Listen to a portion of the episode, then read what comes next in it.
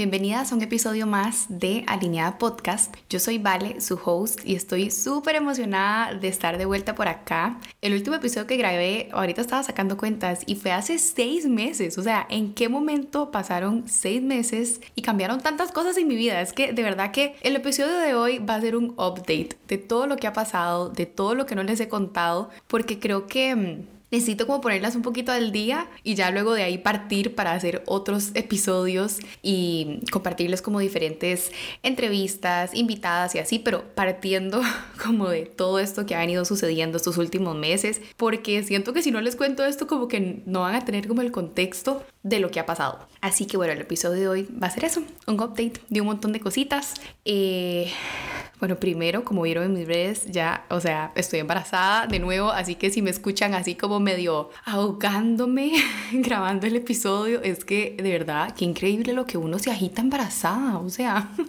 por más de que trato como de no agitarme, igual me agito demasiado y es que bueno, el cuerpo es increíble, o sea, es, es increíble el, el formar una vida dentro de uno o dos, dependiendo de la suerte que tuvieron. Y bueno, Ahorita vamos a hablar de mi embarazo, pero primero vamos a hacerlo como de manera cronológica. El último episodio que grabé fue con Mari, mi amiga, y hablamos de la maternidad. Fue un episodio que las dos disfrutamos muchísimo. Y les conté en ese episodio que, bueno, pronto venía como la operación de Franco y que mi vida iba a tener un cambio súper importante a nivel laboral, a nivel profesional para mí. Entonces, bueno, primero tuvimos la operación de Franco, fue en el mes de septiembre del año pasado. A Franco lo operaron de las amígdalas, adenoides y le pusieron tubitos timpánicos porque Franco desde pequeñito eh, no respiraba bien, respiraba por la boca. Entonces esto le afectaba en un montón de cosas como que, por ejemplo, se le secaba mucho la garganta, y no le gustaba comer cosas como que fueran como secas, porque como él respiraba por la boca, sentía como que se atragantaba. Entonces como que toda la comidita de Franco, a pesar de que ya él pues ya no era un bebé, o sea, ya en ese momento tenía, eh, ¿cuánto tenía? De ya como dos años y resto, digamos. Dos años y medio, sí, de hecho, cuando lo operamos. Eh, y pues él había muchas cosas que no comía por un tema de que le parecía incómoda la textura. Después, eh, bueno, a todo esto, Franco, el tema es que tenía las amígdalas y las adenoides, sobre todo las adenoides, las tenía gigantes. Entonces esto le afectaba en un montón de cosas. Digamos, se resfriaba a cada rato. Pero o sea, cuando les digo a cada rato es que ya él rayaba la línea de lo que para un pediatra o para un doctor ya no era normal. O sea, Franco estaba enfermo todas las semanas y yo le daba tratamientos como para subirle las defensas y, ¿verdad? Como ayudarle con cosas naturales, todo lo que yo podía. Tratamos con tratamientos igual, ¿verdad? De todo. Entonces, bueno, eh, él que siempre ha sido como un niño alérgico, pues el tener las adenoides tan grandes, las amígdalas, el no poder respirar bien, encima de eso sus alergias alimenticias y todo eso, como que le afectaba muchísimo toda la parte respiratoria. Entonces, Franco, o sea, el mínimo moco que él tuviera me hacía a mí ya como un ataque de asma, ¿verdad?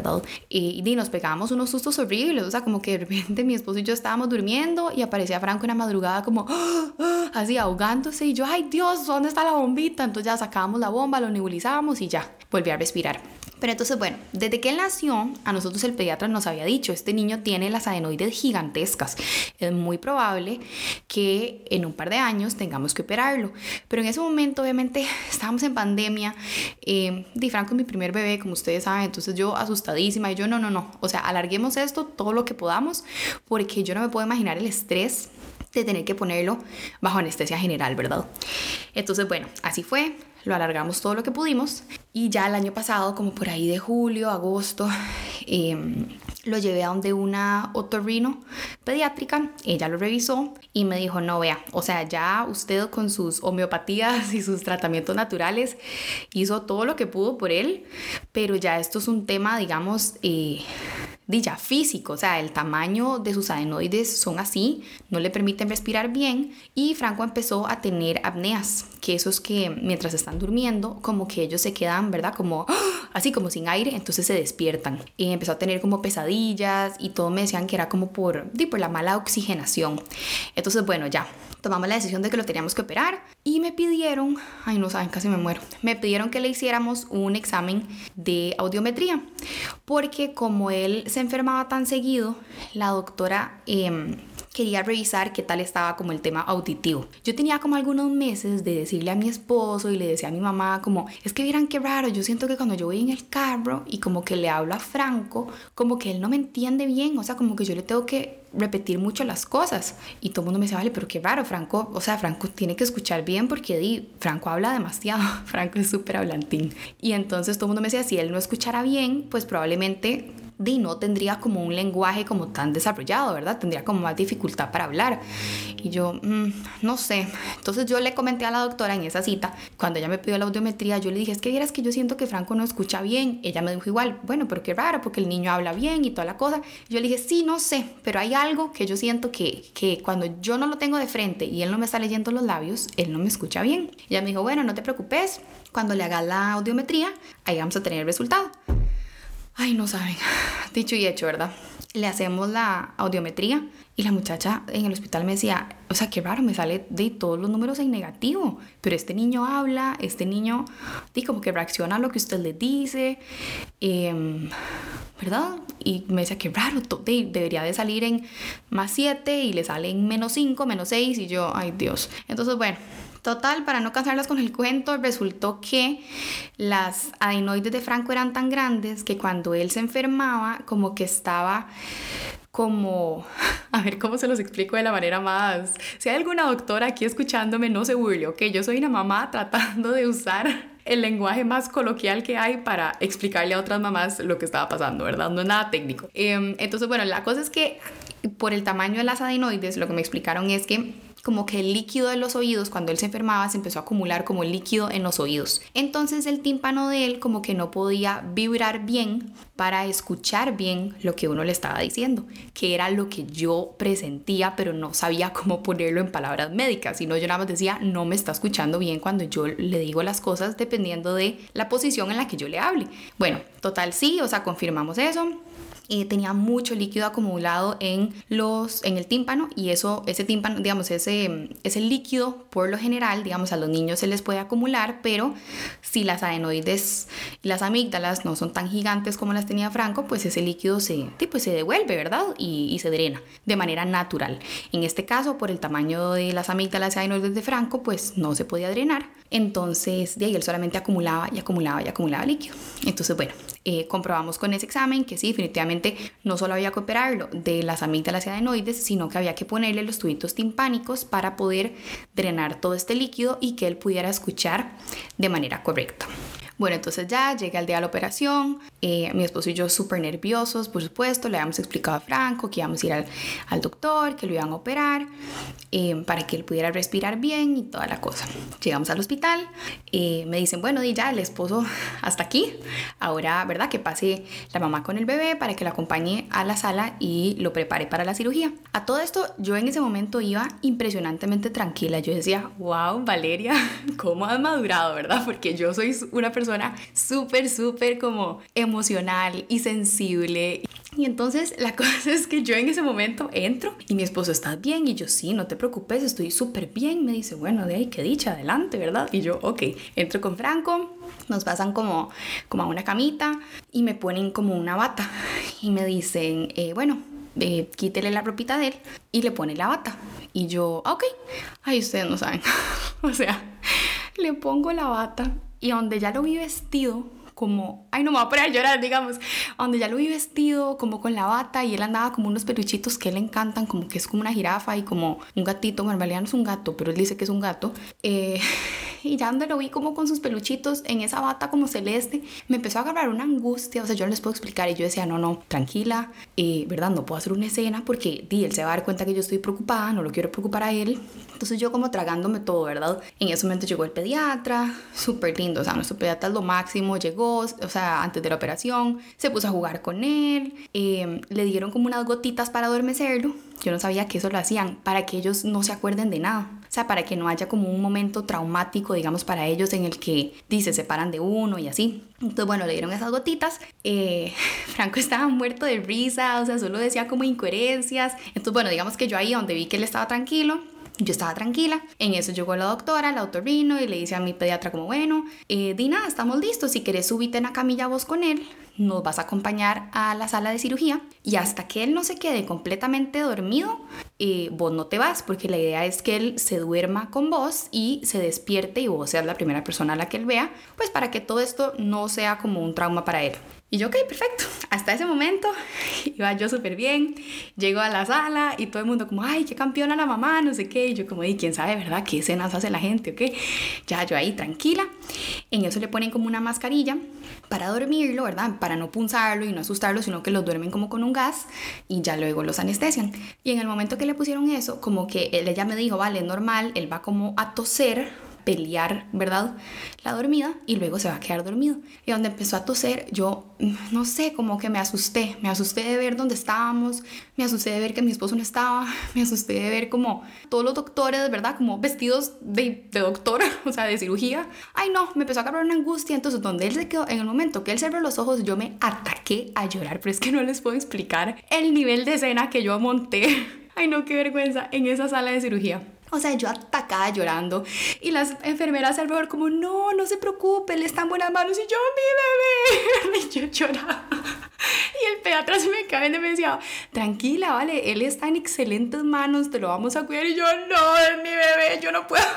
Ay, no sé, no saben la escena que Y la voy a armar ahorita. Digamos, si sigo hablando de eso, eh, me echo aquí un llanto, porque entre las hormonas y lo que me afectó de esa escena de Franco y su operación, bueno, la cosa es que ya llega la doctora, demasiado linda, la que lo iba a operar, y me dice, vení, yo te voy a dar un abrazo, porque yo soy mamá y yo sé lo que se siente entregarle a alguien el hijo de uno, pero no te preocupes, él está en excelentes manos. O sea, de verdad que ella divina. Ya me abrazó, o sea, yo atacada llorando, ¿verdad? Y me dicen, Dina, andate afuera a esperar la cirugía, de que pase, esto súper rápido, ahorita te avisamos. Di, salgo yo, ¿verdad? Y mi esposo me atacaba llorando y se pega ese susto, ¿pero qué pasó? Y yo, nada, no pasó nada, nada más lo tuve que dejar ahí. Y él, vale, no me hagas eso. Y yo, Roberto, vos sabes cómo soy yo, o sea, vos sabes que yo soy súper llorona. Obviamente, más bien le hago yo, duré demasiado, o sea, que alguien me dé crédito, fue hasta el puro final. Entonces, bueno, ya, pasa la cirugía, ya yo ahí como tranquila, eh, di como full rezando, ¿verdad? Pidiéndole a Dios que todo saliera bien, todo, la operación fue súper rápida, ya luego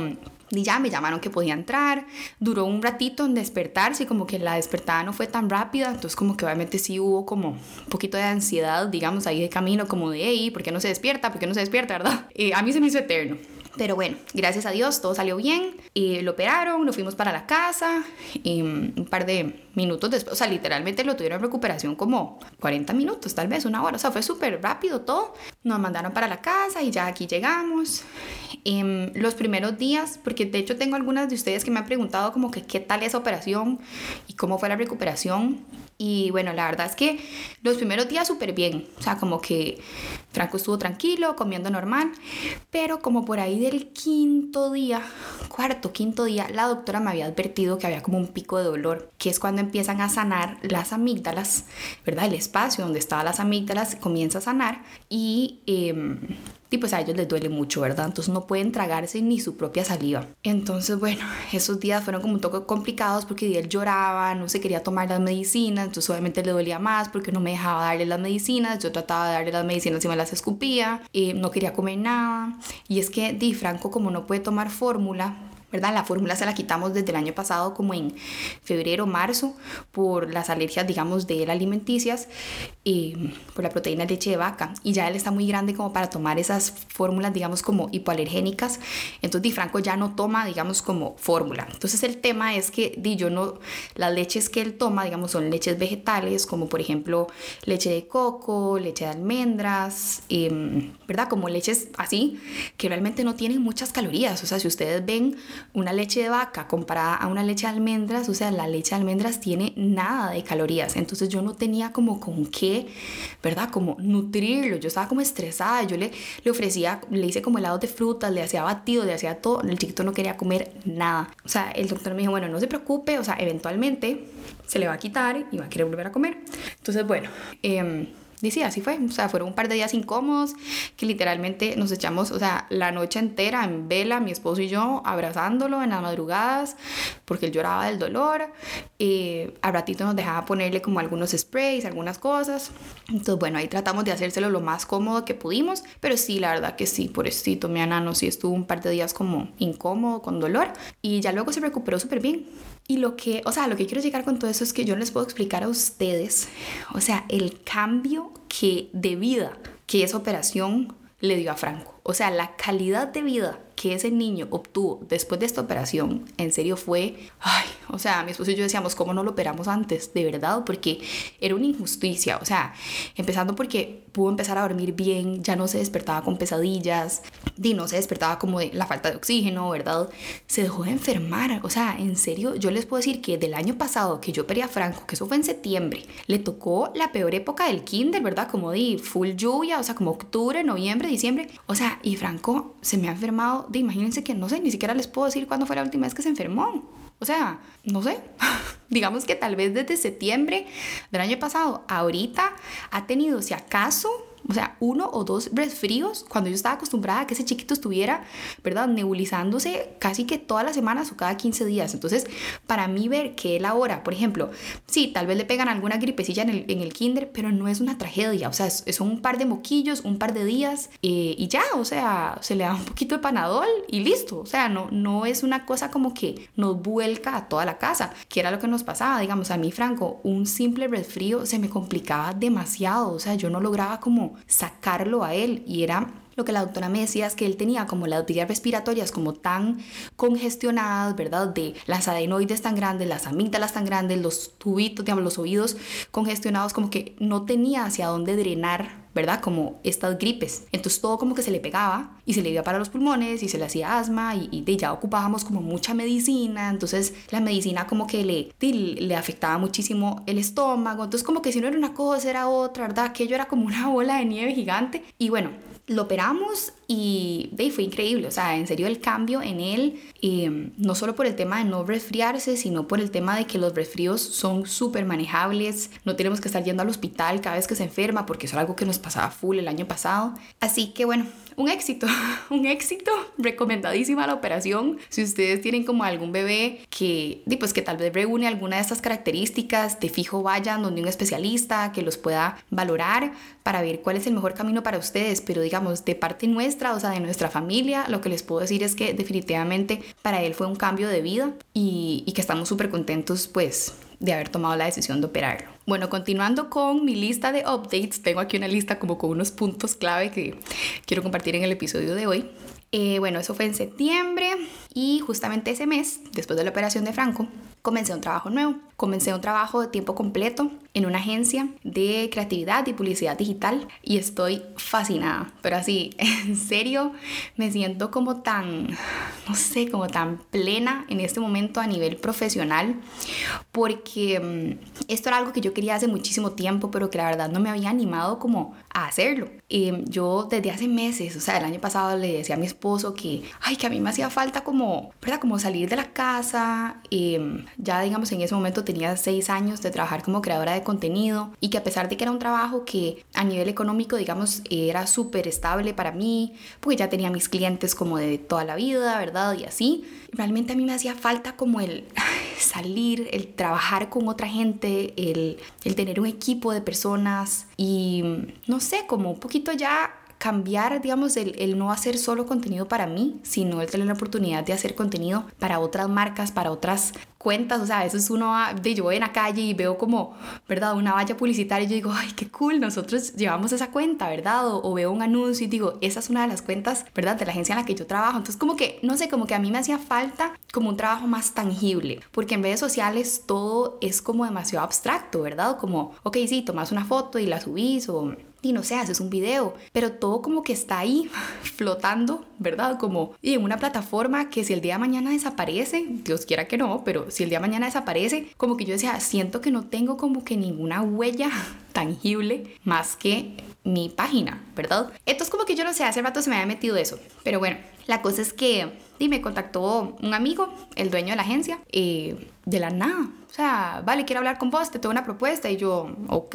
Yo pensé que era para contratarme, digamos, como influencer para trabajar para la agencia, no sé, una campaña o algo así. Porque yo ya había trabajado anteriormente en algunas campañas de clientes de esta agencia. Entonces dije, y seguro es una cosa de una campaña o algo. Y en eso estábamos conversando y me empezó como a preguntar y a decir unas cosas. Y yo, suave, suave, suave, porque siento que estoy como una entrevista de trabajo. O sea, ¿en qué momento esto pasó de ser una conversación amistosa a me estás interrogando, ¿verdad? Entonces se muere Reese y me dice, bueno, es que tengo un puesto que tiene tu nombre y no sé qué. Y yo como, hmm, vamos a ver. Entonces, bueno, ya me, me expuso como eh, la propuesta y yo en ese momento no les puedo explicar, o sea, yo nada más decía como, ay, o sea, ¿cómo hago? O sea, yo le quiero decir que sí ya, pero yo decía, no, no, Valeria, vamos, piense bien las cosas, piense, ¿verdad? Como en su situación familiar, cómo se va a acomodar, o sea, como que no puede ser tan impulsiva, pero es que hay ciertas cosas que yo siento que cuando a uno le llegan, o sea, que uno nada más siente como esa corazonada de aquí es, o sea, aquí es y esto es lo que yo quería. Y eso fue justamente lo que me pasó. O sea, cuando hablé con él, yo dije, esto es lo que yo quería. O sea, y en la noche llegué y le conté a mi esposo y yo como, no sabes, o sea, y es esto y esto y esto y haría esto y esto y lo otro y estaría a cargo este equipo y, ¿verdad? Y tal y tal cosa. Y como que yo estaba tan emocionada que él me dijo, di, vale, mandate. Y yo, pero ¿qué vamos a hacer? Franco está pequeño y no sé qué. Me dijo como, no vale, o sea, Franco está bien, Franco está en el kinder, eh, todo está bien. O sea, vos podemos acomodar los horarios, ahí entre los dos, ¿verdad? Nos ayudamos, nos apoyamos. Y, y, sí, o sea, a ver, tuvimos que hacer un par de modificaciones em, en cuanto a horarios, tal vez ha sido un poquito más cabreado, pero definitivamente ahorita veo para atrás, seis meses después, eh, y todo se acomodó. O sea, al final todo salió. Sí les tengo que admitir que, o sea, yo el primer mes que entré a la agencia, yo lloraba todas las noches, ¿verdad? o sea, porque a los que han trabajado en agencias saben que la carga y el ritmo, digamos, que lleva una agencia es algo impresionante. O sea, yo nunca había trabajado en una agencia así de grande. Eh, en esta agencia hay demasiadas personas, hay demasiados departamentos, equipos, clientes, todo es como súper masivo. Y eso me encanta porque me ha dado un aprendizaje, o sea, increíble, pero definitivamente yo no venía preparada para eso. O sea, yo no venía preparada para ese ritmo. Yo tenía seis años de trabajar como creadora de contenido, estar 300% dedicada a Franco, eh, y llevaba otro ritmo.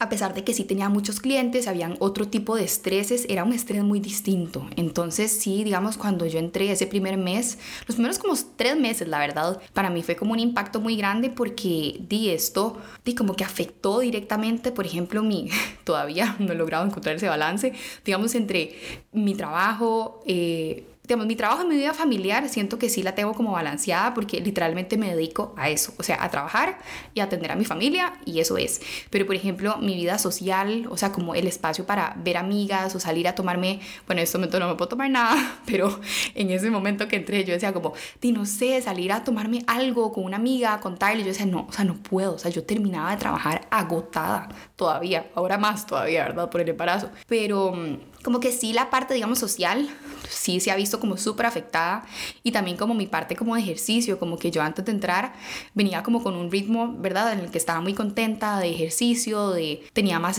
tiempo, ¿verdad? Tal vez dejaba a Franco en el kinder y de ahí me iba, eh, de no sé, a hacer alguna clase de bar, de yoga, pilates o algo así. Ahora no, o sea, de ahora dejo a Franco en el kinder y me voy directo a la oficina o me voy directo a una producción. Y, entonces sí, tal vez siento que me ha costado un poquito encontrar ese balance, pero la verdad tampoco me estoy juzgando tan duro. O sea, como que siento que en algún otro momento de mi vida hubiera sido como, uy, no, vale, estás demasiado desbalanceada, ¿verdad? Y así. Pero ahorita digo como, ya, o sea, estoy haciendo lo que puedo. Eh, estoy feliz con mi parte profesional Estoy feliz con mi familia y, y, la dinámica que tenemos. Ahora que me siento un poquito más estable, nada más me toca como volver a incorporar, ¿verdad? Como actividades sociales, eh, volver a encontrar ese espacio tal vez como para reunirme con mis amigas y ya, o sea, y volver a sacar como el tiempo pues para ojalá involucrar de nuevo el ejercicio, que es algo que a mí tipo, realmente me gusta y disfruto y sé que le hace bien y pues a mi salud mental y al final la creatividad y todo se alimenta, ¿verdad? No solo de trabajar, trabajar, trabajar, se necesitan como esos espacios de ocio, de, de descanso, ¿verdad? Para poder seguir generando ideas. Entonces, bueno, ahí poco a poco voy a ir encontrando ese balance. Como les digo, también ahorita es que estoy embarazada, entonces como que ando como en ese ride, ¿verdad? Como súper relax. A mí nada me estresa, nadie me apura. O sea, yo amo la energía embarazada. O sea, yo soy una persona como súper histérica, ¿verdad? Y como muy intensa en mi vida, o sea, yo vivo todas mis emociones y todo lo que hago de una manera como súper intensa, soy una persona como muy entregada y cuando estoy embarazada, nada más siento que voy ahí como fluyendo, como que apago ese chip de la productividad y más bien entro como en ese mood de quila, todo va a salir bien, ¿verdad? No sé cómo, pero ahí lo vas a lograr. Entonces me encanta, o sea, disfruto demasiado eh, estar embarazada como con esta energía. Pero bueno, les voy a contar de mi embarazo. Em, bueno. ¿Por dónde empiezo? Es que con el embarazo creo que podría ser un episodio como solo hablándoles del embarazo, pero les voy a hacer un pequeño resumen para no alargar tanto este episodio. Eh, el año pasado, en febrero, tuve una pérdida gestacional y fue una etapa durísima. La verdad que puedo decir que ha sido de las etapas como más tristes y oscuras de mi vida. Em, todavía, o sea, tal vez en este momento por estar embarazada o no sé, o sea, no me siento como del todo cómoda para hablar como en profundidad de ese tema y creo que eso es algo que, que bueno, que tengo que respetar. O sea, hay cosas que tal vez uno prefiere guardárselas por un tiempo y eventualmente cuando se sienta preparada hablarlo. Creo que este tema es así. Eh, creo que más adelante me gustaría tener la oportunidad de, de conversar con algunas otras chicas y profesionales que tengan como herramientas de que puedan apoyar este proceso porque sé que es algo que le pasa a muchísimas mujeres. Pero bueno, de mi parte, lo que les puedo decir en ese momento es que sí fue una cosa que me costó muchísimo. Eh, sufrí muchísimo el año pasado y me costó aún más el tomar la decisión de querer volver a intentarlo porque tenía pánico. Y yo realmente en el embarazo de Franco nunca tuve miedo, o sea, siempre tuve como, gracias a Dios, demasiada salud y demasiada, no sé, como certeza de que todo iba a salir bien, o sea, a mí nunca se me ocurrió pensar que algo podía salir mal. Entonces esta vez, cuando me di cuenta que estaba embarazada por segunda vez, en febrero de el año pasado, justamente ahorita que estoy grabando este episodio, me estoy poniendo a pensar, uy, qué feo, que, uy, sí, que fue casi en esta época. O sea, ya voy a cumplir un año desde que eso pasó y se me sigue quebrando la voz. se me sigue quebrando la voz cuando hablo de esto porque mm, definitivamente creo que es una situación que a uno como mujer lo transforma y que mm, aunque el tiempo pase, siempre es como un dolor que queda ahí, ¿verdad? El llevar en el vientre un bebé que uno nunca va a poder alzar, eso es una cosa que cuesta demasiado, o sea, cuesta demasiado superar. Y realmente creo o he llegado a la conclusión eh, de que nunca se termina de superar. O sea, que al final es un hijo, es un hijo que tal vez no, no vive en la tierra con uno, eh, es un hijo que, una estrellita que lo acompaña a uno desde el cielo. Y realmente como que procesar eso es, es duro. Pero bueno, más adelante yo les prometo que cuando yo me sienta lista para hablar de este tema, lo voy a hablar porque siento que que es mi deber hablarlo porque sé que hay muchísimas mujeres que han pasado por esto y que tal vez no han encontrado, o por lo menos yo en ese momento tampoco encontré ahí afuera como la voz de alguien que me pudiera decir, está bien, o sea, está bien si quieres llorar, está bien si hoy quieres estar feliz, está bien si mañana no lo estás, o sea, como que nunca encontré eso que yo necesité y creo que tal vez con mi historia otras mujeres que hayan pasado por esto se puedan sentir un poquito más acompañadas y si solo una mujer se siente acompañada, pues eso va a ser suficiente para mí. Así que cuando esté lista, hablamos de esto de nuevo. Ahorita mm, quiero contarles un poquito cómo me di cuenta que estaba embarazada y todo lo que ha pasado desde ese momento. Y mm, me tomó un par de, bastantes meses, la verdad, como unos 6, 7 meses después de la pérdida, el querer volver a intentarlo. Cuando lo volvimos a intentar, eh, pues di, no, no fue inmediato, ¿verdad? Nos tomó un par de meses el lograr quedar embarazada de nuevo y me di cuenta que estaba embarazada el 5 de diciembre. Me acuerdo que era feriado y el día antes, el 4, yo mm, no me acuerdo por qué. Ay, ya me acordé. Uy, sí. Yo me estaba bañando con Franco como una, no sé, como en noviembre, como finales de noviembre. Y algo me dijo Franco, como, ay mami, eh, ¿tenés lechita ahí? O sea, como preguntándome si tenía leche en las boobies. Y yo, no, ¿por qué? Pero como mi prima acaba de tener un bebé, ¿verdad? Es un primito de Franco, entonces yo dije, como, y tal vez Franco está pensando como que, ¿verdad? Como, como ella tiene un bebé y tiene leche, ¿verdad? Que él ve que le da de comer, tal vez me está preguntando a mí, pero o sea, como que yo lo asocié con eso. Y yo, no, mi amor, mami no tiene lechita, solo tía, no sé qué. Ah, mm", se quedó así como no muy convencido, pero no me dijo nada más. La cosa es que el, el 4 o el, 3, una cosa así, de diciembre, me estaba yo bañando y me dice Franco, mami, tenés un bebé ahí.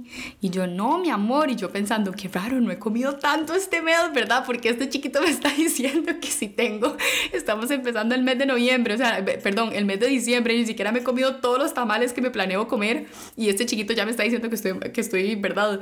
Este, aquí como panzoncita. Y entonces en eso, eh, yo, no, mi amor. Y entonces me dice, sí, mami, tenés un bebé ahí. Y yo, ay, qué raro este chiquito, ¿verdad? Y yo me quedé así, pero a mí no me había hecho falta la regla ni nada. Entonces yo como que no tenía como ninguna eh, sospecha realmente. Y bueno, ya, me dijo Franco eso. Obviamente me fui, compré una prueba de embarazo, pero como les digo, no me había hecho falta la regla. O sea, estaba pena, o sea, era muy, muy eh, temprano.